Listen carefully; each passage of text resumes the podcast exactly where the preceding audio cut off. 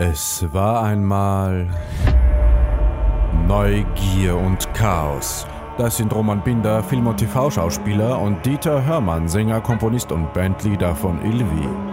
Sie besprechen die neuesten und ältesten Themen der Menschheit und blicken mit Neugier auf das Chaos unserer Welt. Äh, ist das nicht ein bisschen dystopisch?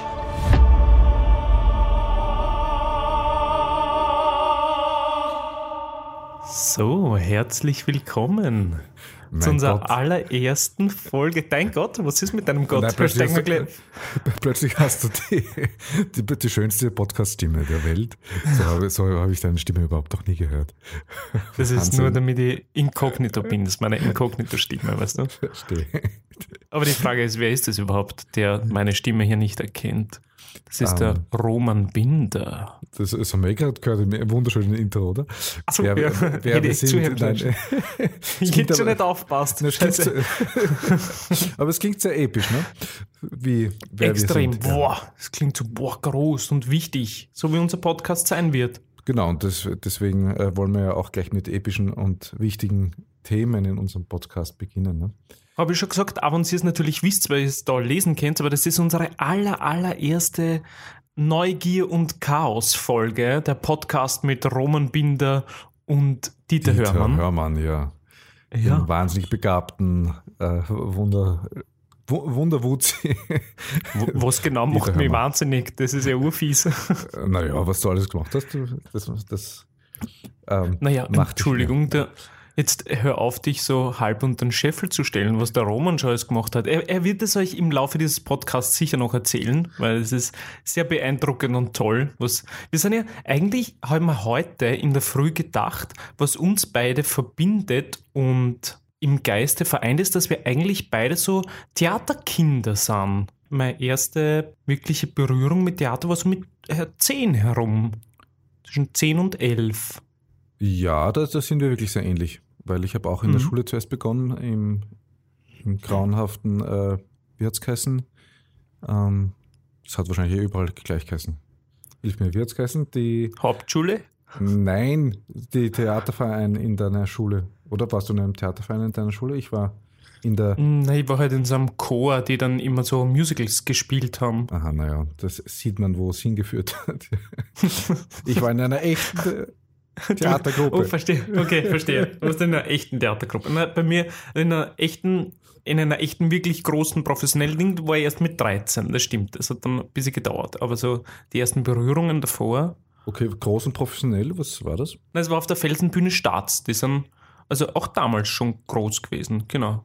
Vielleicht hat der kleine Roman dann den kleinen Didi dort gesehen, ich weiß nicht. Was? Weil ich, Wirklich? Ich, bild mir ein, ich war dort mal, ja. Zuschauen Was, was hast du dort gesehen? Didi, das ist.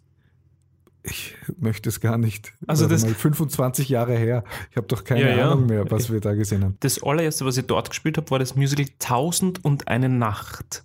Das war Uraufführung damals, komponiert vom Hubert Kochi. Das war eigentlich richtig cool. Der sollte mir Also was sagen, wahrscheinlich, oder? Das ist so ein, ein Weinviertler Komponist und, und Musikschullehrer, sehr, sehr begabt und hat seine tollen Gene auch weitergegeben an seine Söhne. Und das ist ein sehr, sehr leibender Kerl. Aber wir, wir kommen vom Thema ab. Wo wollten wir eigentlich hin? Naja, es geht eh um uns. Es ist ja unser Podcast, es ist unsere erste Folge, da müssen wir auch ein bisschen über uns erzählen. Ne? Hast recht, ja. Aber genau, ich finde, das ist irgendwas, was uns so im, im Geiste vereint. Wann, wann hast du angefangen, Theater zu machen? Ja, eben äh, Bühnenspiel, jetzt habe ich es. Ach, jetzt war lang. Bühnenspiel, du Bühnenspiel, schau, ja. das ist aber sehr, ähm, sehr romantisch. Ja, und ich war ja musikalischer Zweig, ich weiß nicht, ob du das weißt. Und Nein, das wusste ich. nein, äh, ich habe ja angefangen, unsäglich Geige zu spielen, äh, schon in der Volksschule. Blockflöte aber und. Geige. Aber die ersten drei Jahre von Geige ist unsäglich. Ich kenne niemanden, der das Instrument in die Hand genommen hat und einfach mal. Ja, ich bin auch eine faule Sau, muss man dazu sagen. Mm, Okay, also eigentlich ein richtiger Musiker, verstehe. Und boah, das ist ja Hefe, bist du narrisch. Roman, was trinkst du heute? Ich habe heute einen Oolong getrunken. Oolong-Tee, sagt ihr was? Jetzt geht's Ja. weiter. Okay, gut. Der unwissende Dieter hört dem wohlgenährten im, im Hirn, im Geiste wohlgenährten Rom. Das ist unglaublich. Geistig wohlgenährt. nicht, nicht körperlich. Sonst naja. ist ja der ein durchtrainierter, sage ich auch schon wahnsinniger. Entschuldigung, was ist ein Oolong-Tee bitte? Oolong-Tee ist ein halbfermentierter Tee. Es gibt den Grüntee und dann gibt es den Schwarztee, der ist voll fermentiert. Und dann gibt es den Oolong, das ist so einer der Gesundheitstees in China. Wie der Pu'er-Tee, falls der was sagt. Sagt der Pu'er-Tee? Na. Na, was trinkst du? Trinkst du einen Tee und kennst du überhaupt nicht aus? Oder? ich hab mir einfach einen Ingwer reingerieben, fertig. Ah, okay. Auch nicht schlecht. Also Ingwertee. Aber, aber ich bin ganz, bitte, ich, es ist ja, der, der Podcast heißt ja Neugier und Chaos und ich bin ja. neugierig. Bitte erzähl mehr von deinen Tees. Oder ist das der Plural von Tee? Tees? Na, na Oder ja, Teen? Teens. Tees, ja. Tees. Teens. Tees, ja. Die Teens. Teens sind drin, Tees. ja. Das, er putscht auch, aber er ist nicht so scharf wie ein Grüntee. Der ist so bekömmlich, sagen wir so. Und der Puer-Tee, der ist eher so erdig. Den mag ich sehr, den mögen die meisten jetzt mal nicht, wenn sie ihn das erste Mal trinken, weil er halt sehr rauchig und erdig und der, der wird auch äh, traditionellerweise vergraben für zehn Jahre und dann holt man den wieder raus und dann ist er reif quasi. Und die besten und teuersten Puertes, die vergräbt man ewig, glaube ich. Also das. Okay. Und dabei nimmt er dann noch einmal dieses Aroma, dieses Besondere auf. Und okay, also das ganze ja. Spritzmittel, was halt alles so in der, in, in genau. der Erde drin ist. Ne? Deswegen ja, muss man immer genau schauen, woher man den Puerte bezieht. Weil es gibt tatsächlich, äh, besonders in der Vergangenheit, Puertes, die waren äh, relativ verseucht.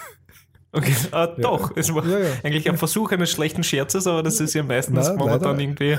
Ah, okay, verstehe. Deswegen glühst du so schön. Verstehe.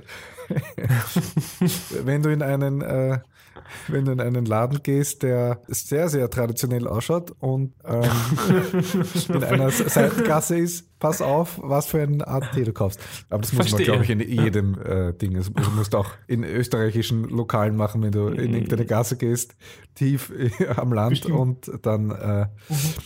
Äh, äh nicht herausgebeten wirst wieder. Aber den Fleischer kenne ich, das ist ein Fleischer meines Vertrauens. Also, kann nur gut sein. kann nur gut sein. Wird auch Thema sein in unserem Podcast ab und zu mal. Das Thema Ernährung. Ernährung und äh, wem wir vertrauen und wem nicht und äh, oh. wie wir zwei schrägen Vögel uns ernähren und was wir uns so reinstopfen. Kriege ich kleinen Hunger, muss ich kleinen Keks essen. Ja? Achtung. Gut, dass man es nicht sieht bei, bei dem riesen Mikro, was du vor dem Gesicht hast. Ah, jetzt. Jetzt ist unhöflich. Entschuldigung. Mein Blutzuckerspiegel. Ja, aber kehren wir zurück. Kehren wir zurück zu unserem ursprünglichen hm. Thema. Zu dir. Ähm, na, zu dir. Jetzt, war ich, jetzt habe ich ja relativ viel erklärt und nein, deine Neugier geweckt. Nein, nicht nur über Tee, sondern über meine Anfangsversuche äh, Stimmt, der Kunst über dein Bühnenspiel. Bühnenspiel und ähm, eben Musikschule und dann habe ich Geige aufgegeben, glaube ich, in der dritten Klasse und habe dann Saxophon gespielt. Und, Was? Ja. Ist das geil? Äh, Tenorsaxophon, das habe ich auch noch irgendwo rumliegen und dann in der Schule habe ich schon begonnen, so mich für Klavier zu interessieren, weil das ist halt, ein Kindergeist möchte ja das, was er gerade nicht lernt. Und dann habe ich mir irgendwann in, in tragischen zwei, drei Jahren äh, auch Gitarre mich sehr intensiv beschäftigt und habe dann wirklich so Gitarre drei, vier Stunden am Tag geübt. Ähm, da war ich richtig fleißig. Ja, und ich habe mit 12 oder 13, glaube ich, war ich dann das erste Mal bei einem Theaterverein und habe mich dort durchgeboxt und habe eigentlich durchgehend 20 Jahre Theater gespielt. Und dann erst recht spät mit Agenturwerbungen äh, begonnen und dann jetzt eben in Film und Fernsehen und der Werbung äh, lebe wohl gesagt. das, du sagst jetzt so mit so, einem, mit so einem Beigeschmack, als wenn das irgendwie nur so ein Beistrich und jetzt kommt der Beifügesatz. Achso. naja, ich finde, Werbungen werden immer schlechter. Und das war Von ein guter, wo aus gesehen? Es hat meistens eine relativ gute Video- und äh, Produktionsqualität, aber der Inhalt ist wie aus, ich weiß es nicht, ob es das jemals gab, aus den 40er Jahren gefühlt, dass, dass Waschmittelwerbungen und die, diese Art Werbungen, äh, also zu, zuletzt musste ich lachen, da war eine, eine Waschmaschinenwerbung und da haben sie jetzt halt einen Mann einfach hingestellt, ne? Das macht jetzt keine Frau mehr, sondern es tut jetzt Mhm. ein Mann hinein in die Waschtrommel. Aber sonst ist ja eins zu eins wie aus den äh, 40ern völlig vertrottelt. Es wird immer bunter, dieses Ding. Oder es ist immer ein fröhliches, lachendes Kind dabei, das gerade sich äh, die Hose voll kackt. Und dann, ah, es ist kein Problem, wir haben das neue Waschmittel. ja. Oder ich weiß nicht, also diese Kinder sind sowieso schrecklich. Die batzen sich immer mit dem ärgsten Zeug voll. Und dann fühlen sich alle Eltern plötzlich verstanden. Wahnsinn! Ich dachte, ich muss es verbrennen danach, wenn mir das passiert. Aber nein, jetzt kommt das neue da da da da. Und alles ist wieder wie neu. Ja. aber da muss ich ganz kurz einhaken. Es könnte sein, dass mich das ein wenig anspricht, dass vor ungefähr einem halben Jahr mein Sohn, der Oskar, der ist jetzt ungefähr fünf herum und der hatte vor einem halben Jahr, ist durch den Kindergarten gegangen, so ganz arg, alle Kinder haben sie hint und fuhren, ja, also so voll Brechdurchfall und gib ihm. Und hat sie in der einen Nacht, ich glaube, 17.000 Mal angespielt und wir waren immer nicht schnell genug für den Kübel. Und wir haben das Bett frisch überzogen gehabt und er hat sie wieder angespielt und von oben bis unten. Und es war richtig arg. Also er musste dann noch drei Tage ins Spital, aber ich wollte nur aushören. Ich wollte sagen, dass ich in dieser Woche sehr, sehr happy war, dass wir eine Waschmaschine haben, die einfach funktioniert. Wollte ich nur kurz mal sagen, dass, dass ich das schon in, in dem Punkt ein bisschen nachvollziehen kann. Nein, das ist eine Waschmaschine. Das ist einfach- es, es ist ja keine Waschmaschinenwerbung. Es ist ja ein Waschmittelwerbung. Das chemischste Zeug, was man sich nur vorstellen kann, haut man sich dann in seine Wäsche rein. Dass es ungefähr zwei Hm, ja. Stunden frisch ist und dann stinkt es wie Sau, weil irgendwelche Mittel, also so empfinde ich es. Das ist jetzt nicht Aber das stimmt. Aber Ja. das, äh, da, da muss ich da jetzt voll beipflichten. Ich habe zum Beispiel so ein schönes weißes Hemd, das ich, wenn es notwendig ist, mir schick mache. Ja? Und ich das Gefühl habe, nach zwei Stunden peckelt es eigentlich. Und dann muss ich es jedes Mal einzeln waschen. Ein depperte weiße Hemd kannst du mit sonst nichts mitwaschen. Und warum ist es so? Was, was machst du dann? Ich nehme ein, ein Produkt, das äh, mit ein, ein grünes Symbol hat, mit einem Amphibium oben. Und das äh, funktioniert super, weil die, ich habe sehr, sehr wenig äh, in meinem Leben so richtig orges Waschmittel benutzt. Und da ist es mir einfach so aufgefallen, dass es so ist mit diesen Waschmitteln. Deswegen kriege ich jedes Mal so einen Grant, wenn ich diese Waschmittelwerbungen sehe, weil ich mir denke, ihr vernichtet die Wäsche damit. Nicht nur, dass ihr die Umwelt damit vernichtet, weil dieses Zeug alles in, ins Abwasser kommt, sondern auch die Wäsche. Eben, wie du sagst, es ist in zwei Stunden ist es, stinkt es wie Sau. Aber das heißt, du hast dann so ein, so ein Öko-Waschmittel, Genau, sag ich jetzt ja. einmal, plump heruntergebrochen. Ja. Am besten wäre ein Stück Kernseife reinhauen und das war's, oder überhaupt mit irgendwelchen Dingen. Also es klingt jetzt alles so alternativ, aber es ist, hat halt wirklich Vorteile. Mhm. Weil du kannst ein Pullover oder T-Shirt dann kannst halt äh, öfters anziehen als einen Tag, weil es nicht stinkt. Also kommt vor an, wie du dich wäschst halt. Aber ähm, ja. Also, gut, dass wir einen geruchsfreien Podcast haben, wo man das jetzt nicht äh, nachtesten kann. Aber ich, ich werde das mal das ausprobieren. Ne? Schauen wir mal. ich ich reg's ja gerade nicht. Ich kann, kann. Ich trinke mal vorsichtshalber runter. Entwertung. Ja, ähm, Okay, spannender Exkurs. Hui. Waschmittel, ja. Aber du warst bei Werbungen. Die, Also also die Werbung, genau. Waschmittelwerbungen zum Beispiel taugen da nicht, okay? nein, da, da Also ich ja einfach was ver versprechen, was es nicht hält. Aber das ist prinzipiell Werbung, oder? Ich meine, Werbung lügt mal. Prinzipiell. Eis, Regen, Frauen, Sand, Leder, Geruch, Männlichkeit. Der neue BMW Pro Freak. Wenn ein Traum zum Auto wird. Es ist sehr lustig, Roman. Lustig. Ja, ich, I äh, like. Aber sag mal, was, was wolltest du uns vorher eigentlich über Werbungen noch erzählen? ich habe viele Werbungen gedreht. Dre- Drehen wir es mal den um. Und ich habe bis auf zweimal, ähm, also ich weiß nicht, ich habe, denke ich, äh, 10, 11, 12 Werbungen gedreht in meiner Schauspielerei. Wow. Karriere und ich habe es bis auf zweimal geschafft, mich nicht schlecht zu fühlen oder mich verstecken zu müssen. Hatte ich nie das Gefühl, weil ich halt immer so gespielt habe beim Casting, dass ich sage, das kann ich vertreten und auch auch für eine Marke, wo ich sage, okay, das ist vertretbar. Ja? Hm. Und das hat auch immer funktioniert, bis eben auf diese zwei Mal, wo, äh, also das eine Unternehmen ist eingegangen, deswegen glaube ich, kann ich darüber sprechen. Sehr gut. Da, da bin ich ein bisschen mitstolz, dass ich vielleicht auch dran schuld bin, dass es eingegangen ist. Naja, äh, nicht der Verantwortung. Nein, aber es war ein, ähm, sagen wir es einfach, Niedermeier.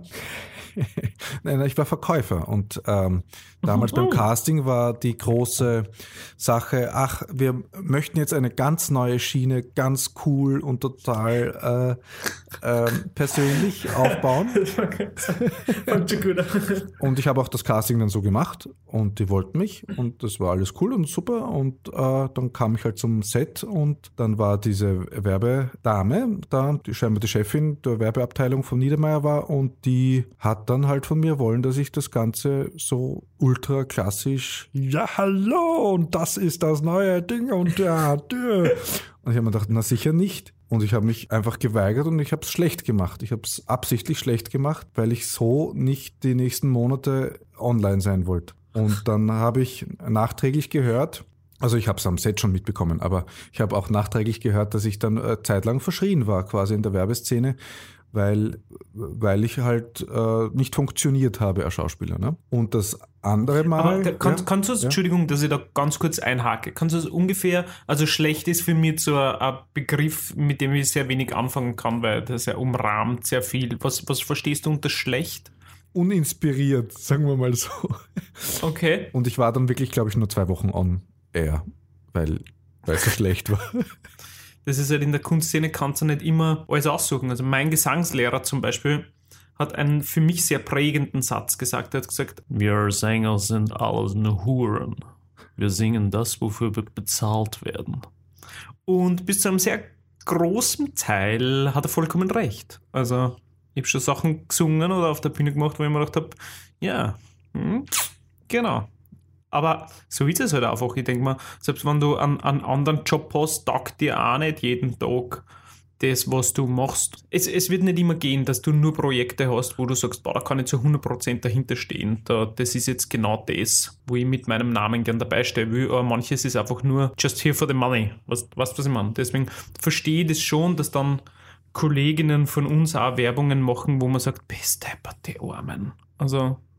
Ja, ja, ja, das mir fällt da eben, eben diese, diese eine für mich sehr prägnante Werbung ein von einer Supermarktkette, ähm, einer österreichischen Supermarktkette, wo zwei Kolleginnen von uns dabei sind, die wirklich äh, super nett sind und Ding und die so Hausfrauen spielen müssen, die, dann kommt der, der fette Fleischer eine, also super mega Typecasting, ja, das ist einfach nur grauslich und grindig, ja, und also nicht jetzt wegen, wegen seinem Körper, sondern es ist einfach schon, kommt schon so, so widerlich einer, ja, und die zwar, oh mein Gott, schmilzen dahin, ja, also diese, diese Mischung aus, aus Sexismus und, und, und dieses oh, oh, boah, hinunterdrücken, also na, packe, packe einfach nicht und gleichzeitig tun sie mir leid, dass sie das machen müssen, weil sie haben sich sicher gefreut nach dem Casting, wenn sie diese Rollen bekommen haben, weil es halt einfach ein bisschen Kohle ist, der einfach leibend das Budget ein bisschen auffettet, ja. So viel ist es mittlerweile in der Werbung eh nicht mehr, aber trotzdem ist es einfach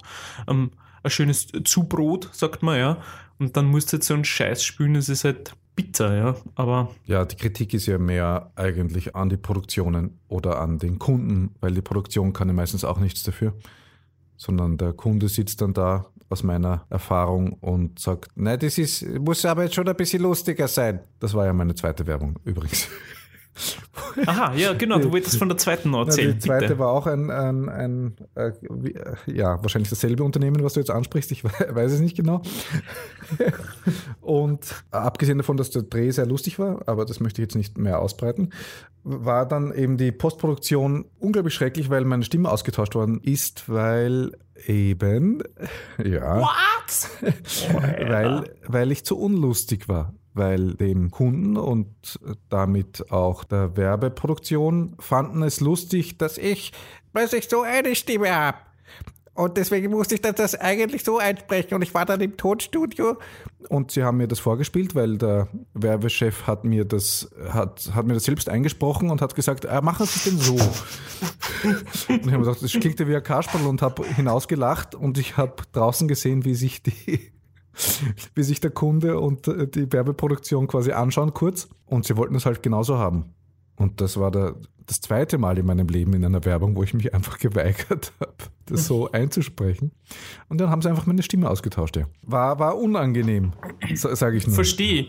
Das ist ein super zweischneidiges Schwert, ne? weil auf der anderen Seite bist du halt einfach auch trotzdem genau dafür da, um diese Kundinnenwünsche zu erfüllen, ne? um einfach das zu tun, was die jetzt von dir wollen. Aber ne? ich denke mir halt, da weiß ich nicht, ob ich damit allein dastehe. Ich nehme ein Casting auf und spiele so, wie ich es für richtig halte und wie ich mich nicht komplett schämen würde, es zu tun, wenn ich damit jetzt dann ein Jahr oder sechs Monate oder wie lange auch immer damit öffentlich zu sehen bin. Wenn ich genommen werde und dann beim Set bin und sie wollen ganz was anderes von mir, wo ich mich zu Tode schäme, dann denke ich mir, nein, das ist zumindest meine Grenze, wo ich sage, dafür wurde ich nicht bezahlt quasi. Ne?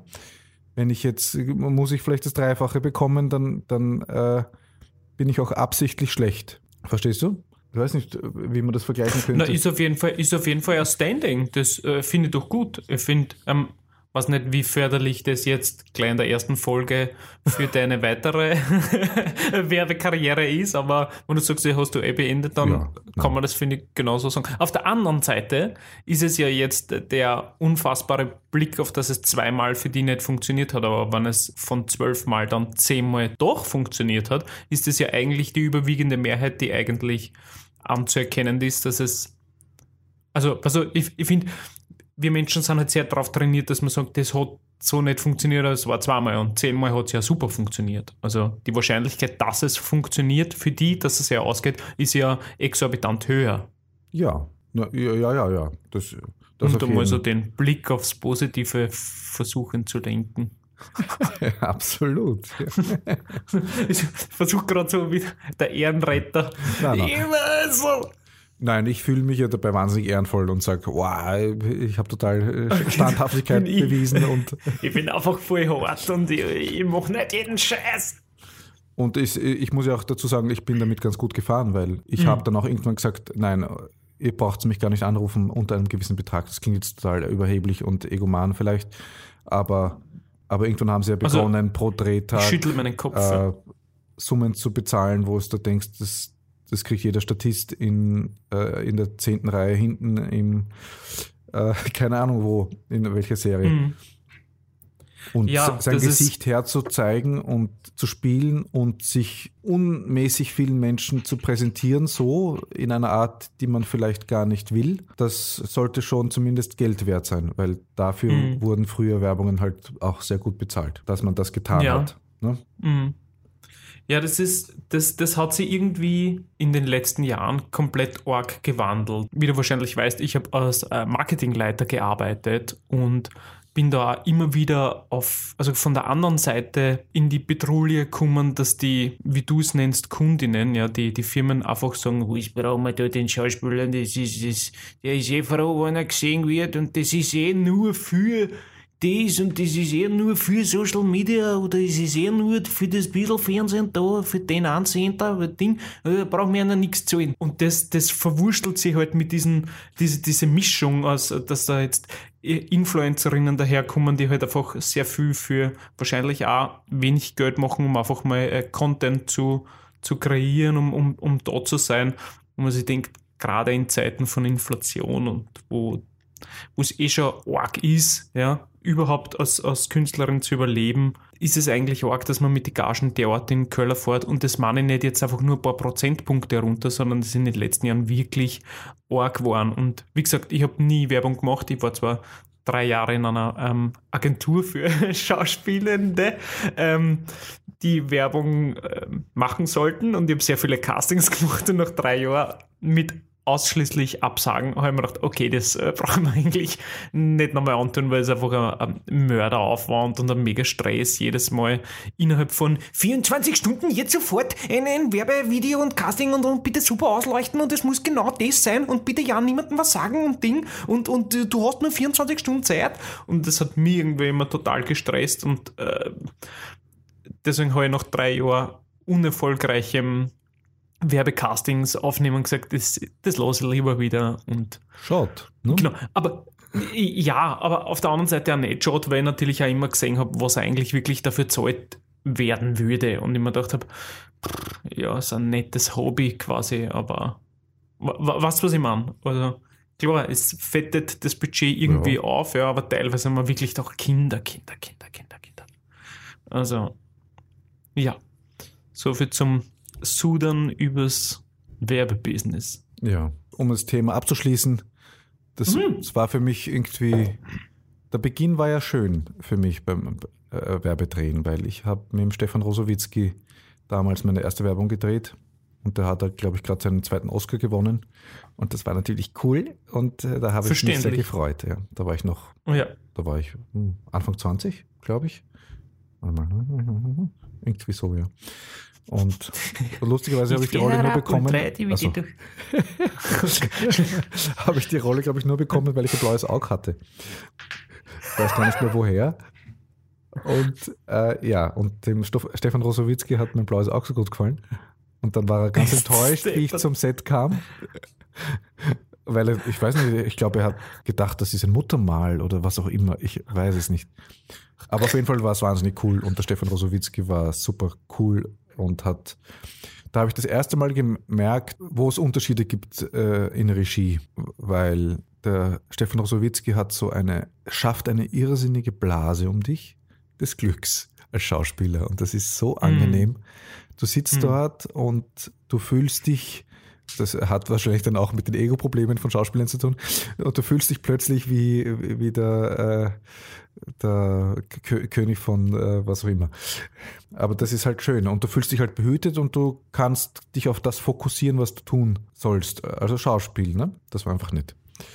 Schön. Ja. Und den John Cleese habe ich also mal getroffen. Liebe, ah, den John Cleese. Und den John Cleese habe ich auch mal eine Werbung gedreht. Das war eher von der Regieart eher in die umgekehrte Richtung, weil der war so nervös und so unter Drogen gefühlt, dass er den John Cleese jetzt da hat am Set, ähm, dass er alle anderen zur Sau gemacht hat am Set. Das Sehr war cool. andersrum genau. wiederum. Die, die, ja. Also eigentlich, das war ja. eigentlich ein normaler äh, Regisseur. Ne? Ja, das war so. Ja, genau. Ja. Aber jetzt muss, müssen wir wirklich aufpassen, dass wir uns hier nicht in Nessel setzen. Ich würde jetzt ja eher wahnsinnig interessieren, wie es bei dir denn weitergegangen ist. In, in, welchem Jahr sind wir gerade? Was, naja, wie? Ich, künstlerisch, du. Achso, ach du, du, du hast, weil die letzte Info, die du hast, ist ja. 13-jähriger Bub. Genau. Und seither Uff, bin nur noch ich oh. dran gewesen, verdammte Scheiße. es, ist, es ist in Ordnung, irgendwie sind wir gerade so schön in der Gegenwart. Es ist ja, also prinzipiell bin ich ja ein, ein, Mensch, der immer sehr nach vorn schaut und meistens das, was er, was er gemacht hat und Ding, ich vergieße es immer. Es gibt so, so Kolleginnen von uns, die wissen immer genau, in welchem Jahr sie was für eine Produktion irgendwann mal wo gespielt haben und mit wem sie da, da bin ich super schlecht. Also ich merke man diese Zahlen nicht, also obwohl ich eine gewisse Art von Zählmanie habe, ja, aber ich merke mir nie, wann ich was gemacht habe oder was ich jetzt wirklich gemacht habe. Deswegen habe ich irgendwann angefangen, mir so eine Excel-Tabelle anzulegen. ein Buch, nein, ein Buch habe ich neu geschrieben, aber so eine Excel-Tabelle anzulegen, wo ich alles immer aufschreibe, damit ich es irgendwann einmal nachschauen kann. Nicht, weil ich jetzt so super viel gemacht habe, darum geht es nicht, sondern einfach, weil es mir in dem Moment, wo es abgespielt ist, wo so ein Hackel drunter ist, ist es mir auch schon wieder wurscht. Es ist irgendwie, da hat sich das, das Schulsystem bei mir ein bisschen eingeprägt. Ja? Und du lernst für einen Test und dann hast du das, dann habe ich da einen Ansatz gehabt und dann hat das passt. Und in dem Moment, wo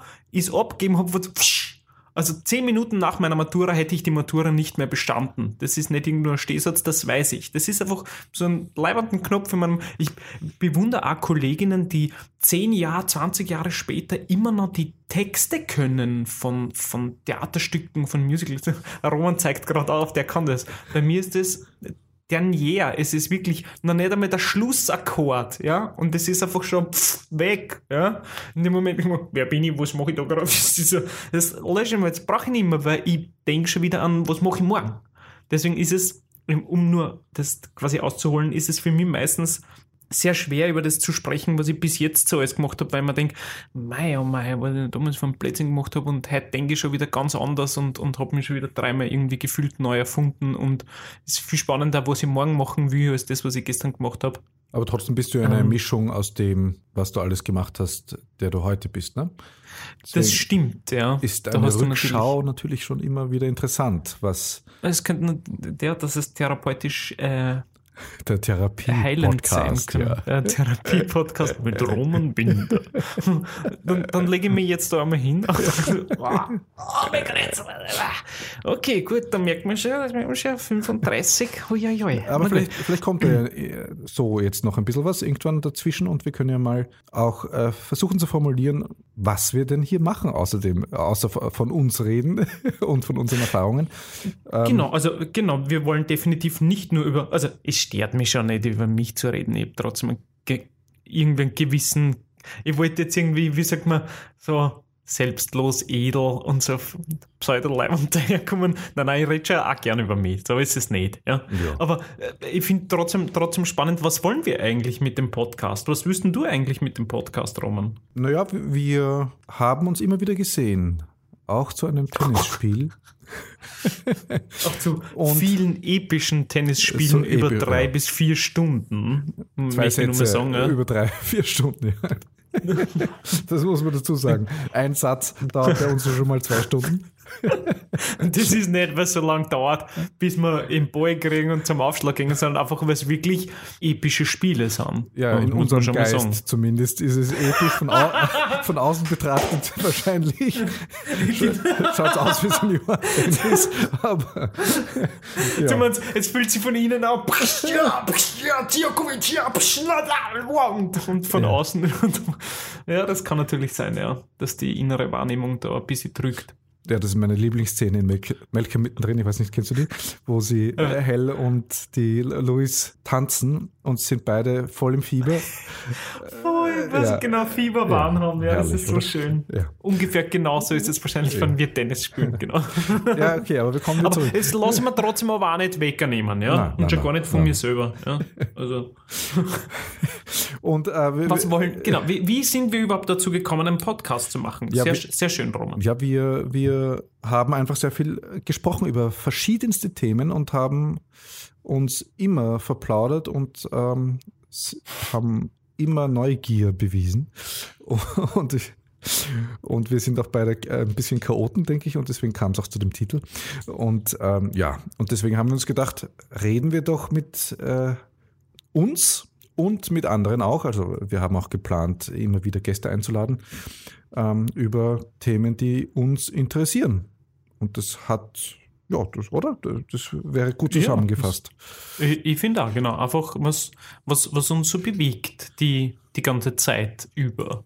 Genau, zum Beispiel bewege ich gerade einen Löffel. Das ist dieser Wenn ich jetzt verbogen habe. Berühmte Zaubertrick, oder? Jetzt müsstest du vor der Kamera sein, eigentlich das Ding wieder gerade richten. Ich glaube.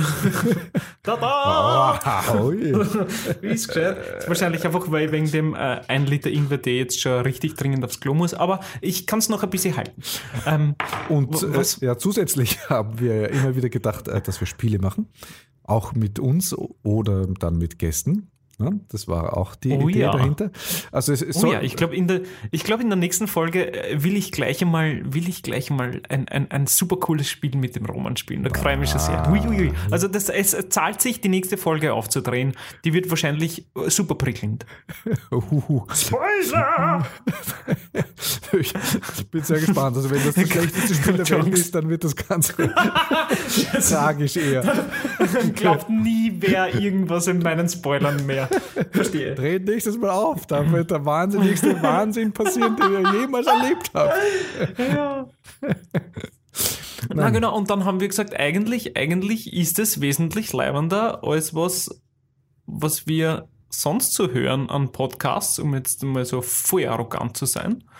Ähm, vor allem als einer der Podcasts, die wir beide regelmäßig hören. Ich nenne ihn jetzt nicht, weil er kommt irgendwann. Irgendwann werden wir ihm zerlegen, diesen Podcast. Ich nenne ihn jetzt nicht beim Namen. Ja. Aber es gibt einen Podcast, den wir beide immer wieder hören. Und bei mir zumindest ist es deswegen, weil ich es liebe, mich auch ein bisschen zu gruseln, beziehungsweise ähm, zu ärgern über Aussagen und, und dann irgendwie meine Gedanken drüber wieder neu zu sortieren.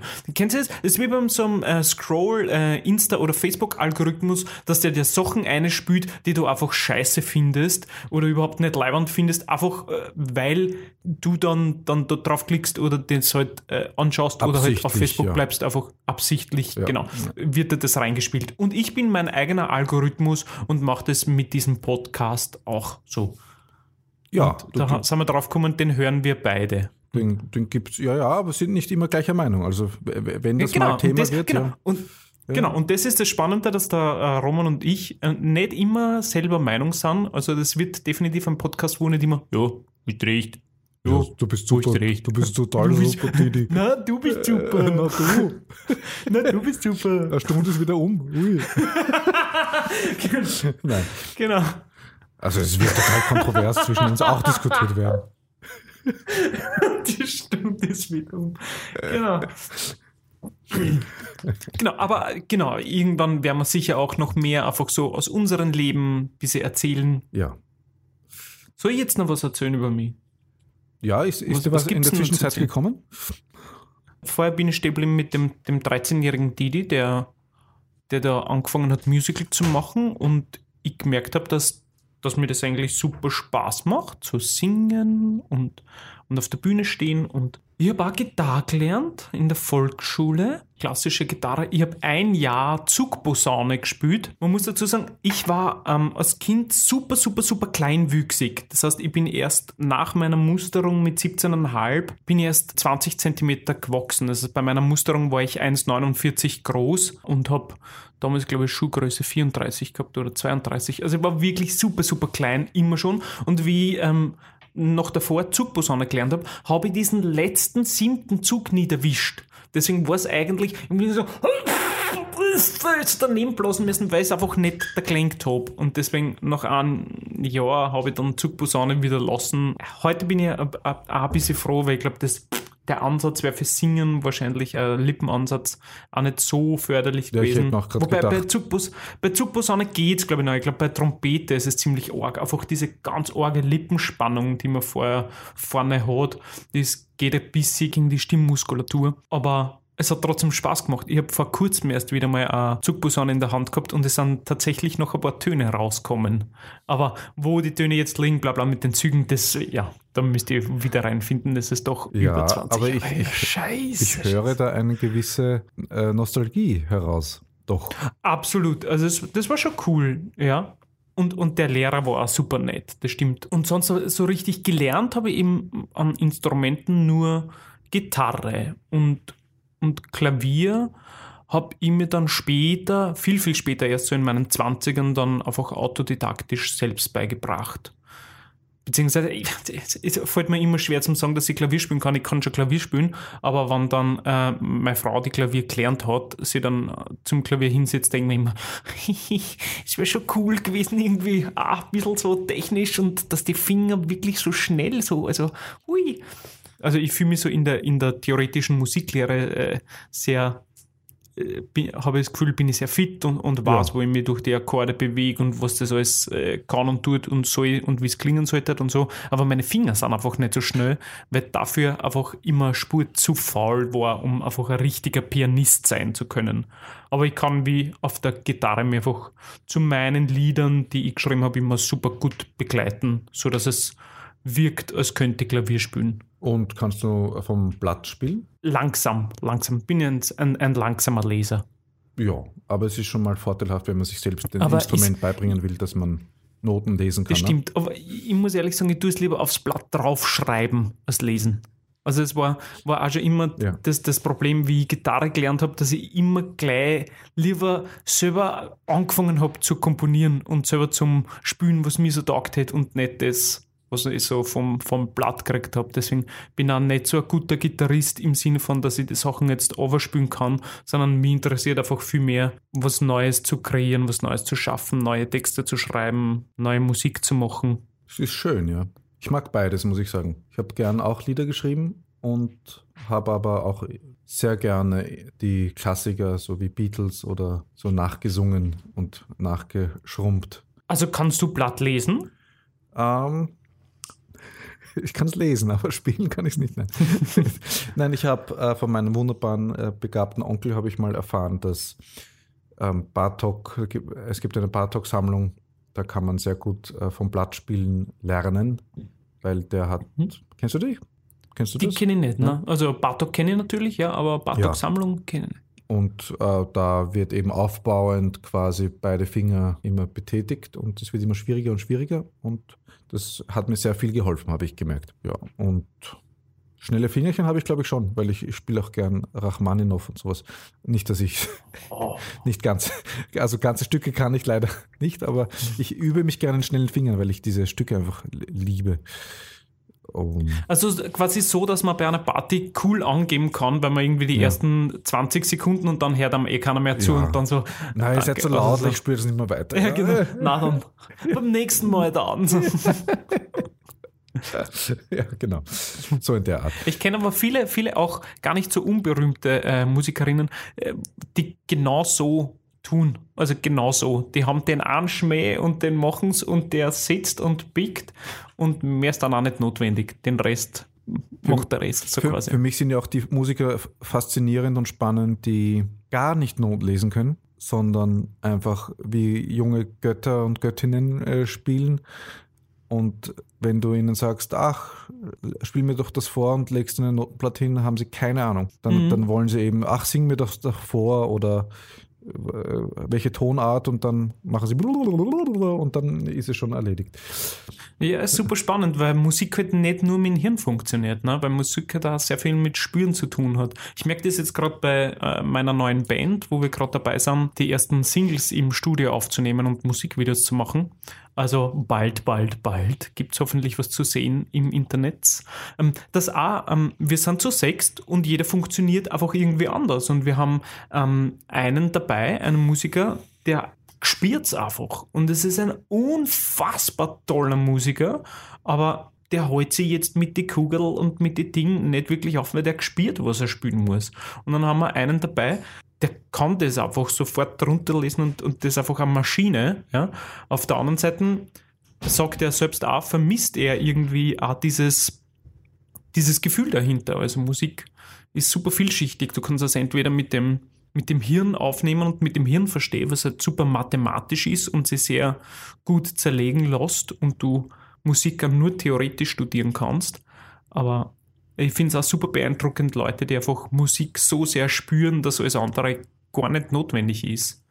Und ich kenne viele Produzentinnen, die sagen, dass sie lieber mit Leuten zusammenarbeiten, die Musik einfach spüren, als die nur hirnverwichst daherkommen, weil halt dadurch einfach zum Glück und deswegen sind wir da meiner Meinung nach auch noch sehr, sehr geschützt, um von, von einer KI geschluckt zu werden, weil halt Musik einfach was aus uns herauskommendes, ja, was wir spüren, was wir wiedergeben wollen, was ist einfach so eine universelle Sprache, was einfach ja, aus dem Herzen kommen muss. Ja, und eben interessanterweise ja nicht nur beim Menschen, sondern auch Tiere sind oder andere Tiere, wie man es jetzt ausdrücken möchte, sprechen ja auf Musik an.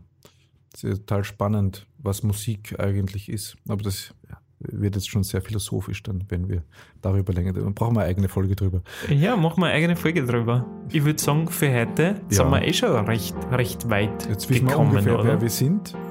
Ungefähr. Wir wissen ungefähr. ungefähr. Ein, ein 0,5 Prozent unseres Seins haben wir.